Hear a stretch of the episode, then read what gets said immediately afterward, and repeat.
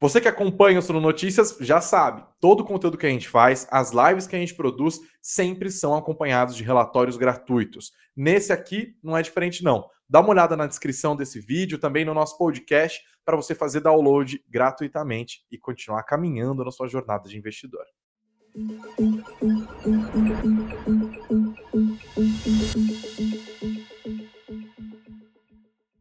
O caso Maxi Renda assustou muita gente nessa semana, né? Tem gente que está tentando entender até agora o que aconteceu, tem gente que quer uma análise a respeito.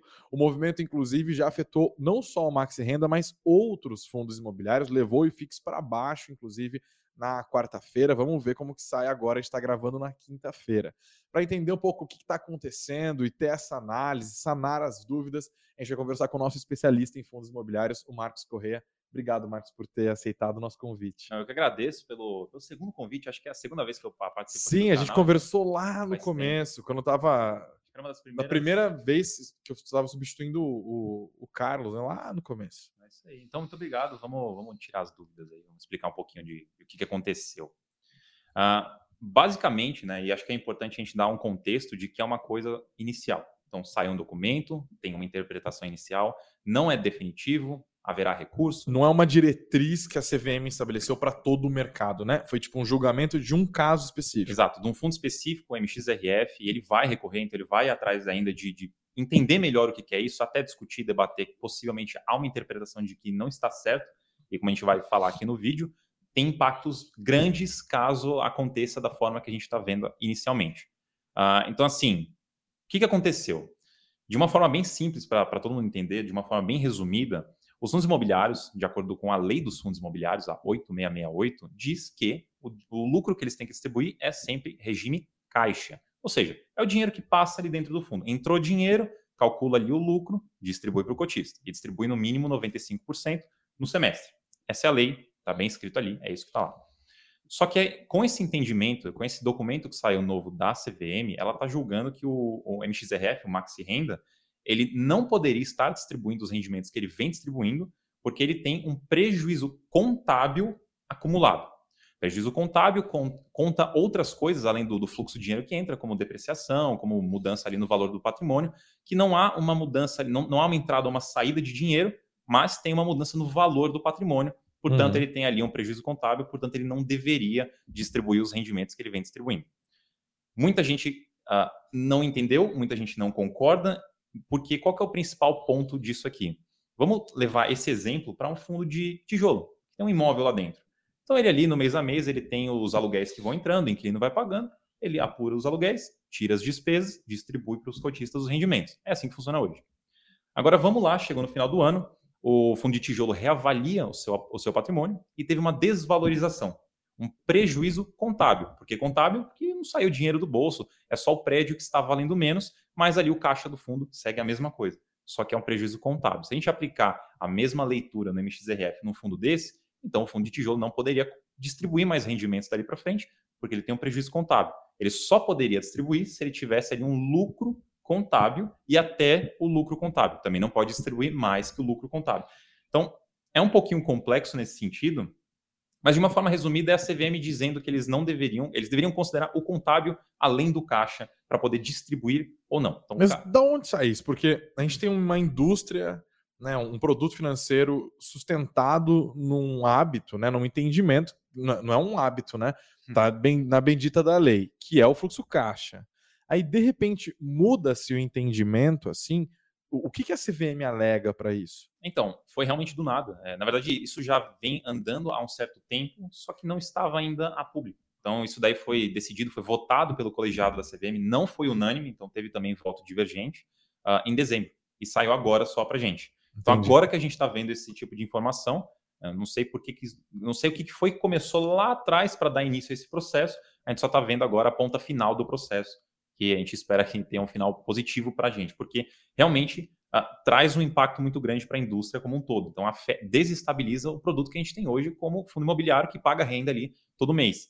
Então, da forma que está sendo entendida hoje, e de novo, eu quero só reforçar que é uma interpretação inicial, a gente tem outros analistas, a gente tem gestores lendo e discutindo esse assunto e não há um consenso, não há uma batida de martelo falando, não, é exatamente isso que quis dizer ou não quis dizer, porque não há, claro, há margem para interpretação, e quando há margem para interpretação, um pode ler de uma forma, outro pode ler de outra, não há o certo ou errado, ali uhum. que a gente uhum. entra no debate para discutir.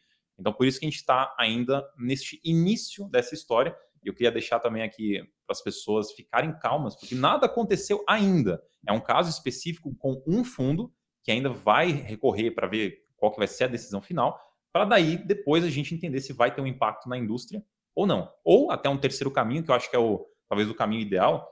Como a gente está nesse momento de assim, momento de estresse de mercado, já foi tocado num assunto delicado de leis, de regulamentos, de regras, de normas, por que não aproveitar para a gente fazer algumas mudanças que talvez poderiam, de fato, ser boas ali para o mercado? Então, talvez possa ser uma oportunidade de passar algo modificado, algo que faça sentido. Mas hoje o entendimento que a gente tem ali da CVM foi que realmente ela analisou ali o histórico do, do MXRF, avaliou que ele tem prejuízo contábil, que o fundo disse que não, o fundo já fez ali a, a reavaliação dele, a todos os planos aí contábeis, e falou que ele tem lucro contábil sim no final agora, nesse último período aí de, de final de 2021. Mas, de qualquer forma, eles estavam distribuindo dividendos a partir da lógica do fluxo caixa. Caixa, isso. Ou seja, tem vários rolos dentro ah. disso, né? Primeiro, eles falam: olha, não, vocês têm que distribuir a partir do lucro contábil e vocês não estão tendo lucro contábil. Eles falam: pô, mas eu estou distribuindo a partir do fluxo caixa. Mas mesmo se for considerar o cálculo contábil, eu também estou dando, tô dando lucro. É. Eu também poderia distribuir os dividendos. Isso. De acordo com o MXRF, tem um fato relevante que ele soltou recentemente também. Ele diz que ele, ele tem lucro contábil. Então ele poderia sim distribuir. A, até a, a CVM fala assim: beleza, você pode distribuir mais que o seu lucro contábil, que seria esse caso, por exemplo. Mas não é mais rendimento. Aí é amortização. Hum. Então o hum. negócio começa a ficar mais complicado, Entendi. porque rendimento é isento amortização desconta do seu preço médio. Então, eventualmente, você vai ser tributado nisso se você vende suas cotas, por exemplo. Seu preço médio é menor, você vai lá e vai ter que pagar um imposto maior nessa venda. Sim. Então, assim. É um efeito cascata de mudanças, de impactos, Exato. né? Por é. isso que eu acho que a gente tem que ter calma agora. Ah, do jeito que as coisas têm sido identificadas, entendidas, é um impacto muito grande para um, um, caso específico de um fundo. Então, eu imagino Sim. que ainda vai ter muita conversa. Ah, eu imagino que ainda vai ter muito, muito desenvolvimento nessa história, para daí a gente chegar em alguma coisa que pode ser uma mudança, talvez não dessa forma, porque realmente os impactos são muito grandes e muito mais negativos do que positivos. Uh, então, a gente fica de olho, a gente acompanha e a gente vai entendendo. De novo, a gente não tem um, um, um definitivo ainda, a gente não tem Sim. um caso definitivo, a gente não tem a, já o resultado definitivo de tudo. A gente tem que esperar a CVM de novo entrar em contato, falar, soltar um ofício, alguma coisa. A gente tem que esperar também o fundo que vai recorrer, a gente vai ter o resultado disso. Então ainda tem bastante coisa para acontecer e o, importante para o investidor não fazer besteira é ter calma agora, porque eu já vi que gente vendendo, que o fundo caiu quase 6% no, no primeiro Sim. dia que saiu isso, deu uma recuperada é que depois. Mas... afeta um pouco a credibilidade do mercado. E talvez eu queria sua análise sobre a atuação da CVM nesse aspecto, né? Porque a função da Comissão de Valores Imobiliários é justamente regulamentar o mercado para, entre outras coisas, garantir previsibilidade. E o que está acontecendo agora é justamente o contrário. Não é, claro, apontar certos e errados, acho que justamente como você está colocando, está muito cedo. Uhum. Mas já dá para identificar algum tipo de erro nessa comunicação? Como que você enxerga isso, Marcos? É, eu acho que poderia ter sido melhor, assim, comunicado, porque você vê, a gente tem gestores, a gente tem vários fundos, vários analistas debatendo sobre o assunto e não há um entendimento, consenso ali, um consenso entre Sim. eles. Então tem abertura. Se a CVM fosse mais específica quanto ela como ela está fazendo. Ah, esse caso é específico da MXRF, não tem nada a ver com os outros, já eliminava muito ruído.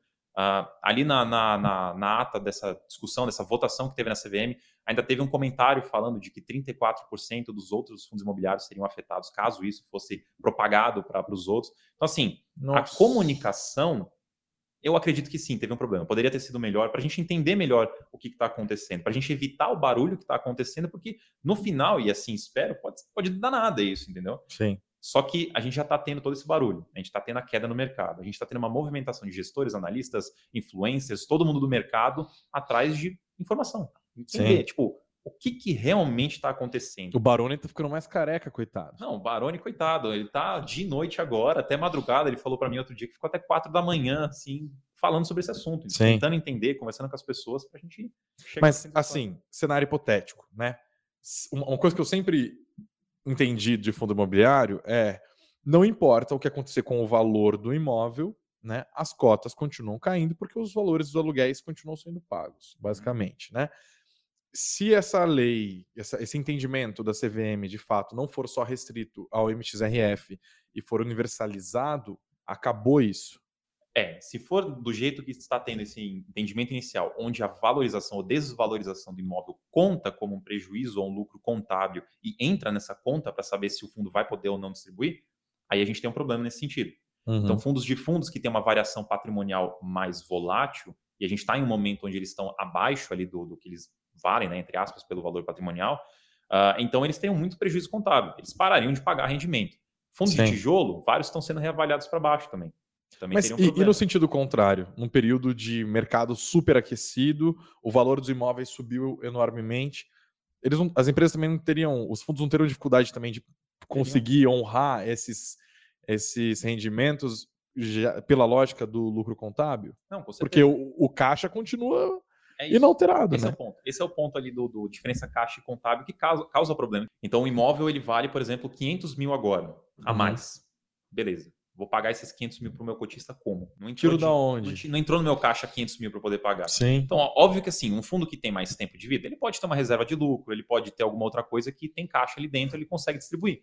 Mas em um fundo que nasceu agora, não está com caixa zerado, por exemplo, e teve uma valorização, não paga. Não tem dinheiro, não paga. Sim, o cara tem que torcer para não, não, é. não, valorizar. E o inverso é também é verdadeiro. Ele pode ter bastante dinheiro parado ali no caixa, mas ele tem prejuízo contábil e não pode distribuir. Então, fica ali o dinheiro parado. Entendi. Então, assim, é uma situação complicada, é um documento complicado. Então, assim, se você pegar para ler o fato relevante, provavelmente você não vai entender de primeiro. É, a gente tem que ter ali umas várias leituras, a gente tem que pegar outros documentos para conseguir cruzar as informações e tentar chegar ali no que seria o, realmente ali o, o fato que está acontecendo. Por isso que eu acho que é importante a CVM se pronunciar de alguma forma, o fundo também, depois né, que, que tiver mais andamento nesse processo, para a gente conseguir saber, beleza, vai afetar o resto dos fundos imobiliários ou não? Acho que essa é a pergunta mais importante. Bom, quando a gente souber essa resposta, claro, você vai ficar sabendo de tudo, tanto aqui no nosso canal do Sul Notícias, quanto no canal do professor Baroni, onde o Marcos está sempre lá batendo o ponto dele. Obrigado pela audiência. Se vocês tiverem mais dúvidas, pode mandar aqui. A gente continua sendo é uma, essa é uma conversa contínua, obviamente. Não se esqueçam do nosso like. Para você que está chegando agora aos nossos conteúdos, muito bem-vindo. Além desses conteúdos de final de semana, como esse que a gente está preparando aqui, nós temos duas lives diárias, 9 horas da manhã, nossa morning call, olhando para frente, tentando entender o que vai acontecer ao longo do dia. E às 19 horas, o fechamento do mercado, explicando tintim por tintim do que aconteceu com os preços. Obrigado pela audiência. Ó, tô vendo, hein? Tá faltando like. Até mais. Opa, um recadinho importante. Logo depois que a gente gravou essa entrevista com o Marcos, na tarde de quinta-feira, a CVM publicou uma nota no começo da noite de quinta-feira sobre essa questão, essa crise envolvendo o Maxi Renda. E agora, para não deixar vocês desatualizados, eu acrescento aqui no nosso vídeo o que é que está acontecendo e qual que é a posição da CVM em meio a este embrólio todo. A CVM reforçou o posicionamento, inclusive, já manifestado anteriormente, e avisou que o parecer dado ao Maxi Renda pode acabar incluindo outros fundos imobiliários em situação semelhante. Ou seja, outros fundos podem ser impedidos de distribuir dividendos caso apresentem prejuízo contábil. Eles até escreveram, e eu leio aqui para você. A referida decisão envolveu um caso específico. Contudo, o entendimento ali manifestado pode se aplicar aos demais fundos de investimento imobiliário que tenham características similares ao do caso analisado. A CVM, inclusive, destacou que os fundos têm sim liberdade para definir os valores que são distribuídos aos seus cotistas, mas afirmou que, no caso dos valores distribuídos por fundos que realizam prejuízo contábil, os rendimentos não devem ser repassados aos cotistas como rendimentos, e sim como amortização de patrimônio. Isso é muito importante, porque a amortização de patrimônio está sujeito à taxação, enquanto os rendimentos, pelo menos por enquanto, né, tem que ficar acompanhando a reforma tributária, ainda não são sujeitos. O Maxi Renda, é importante destacar, é gerido pela XP, administrado pelo BTG Pactual, deve recorrer da decisão. Então, por enquanto, as coisas continuam em aberto. Aqui no Suno Notícias, a gente segue acompanhando tudo ó, de lupa para você não perder nenhuma informação sobre esse mercado tão relevante que são os fundos imobiliários.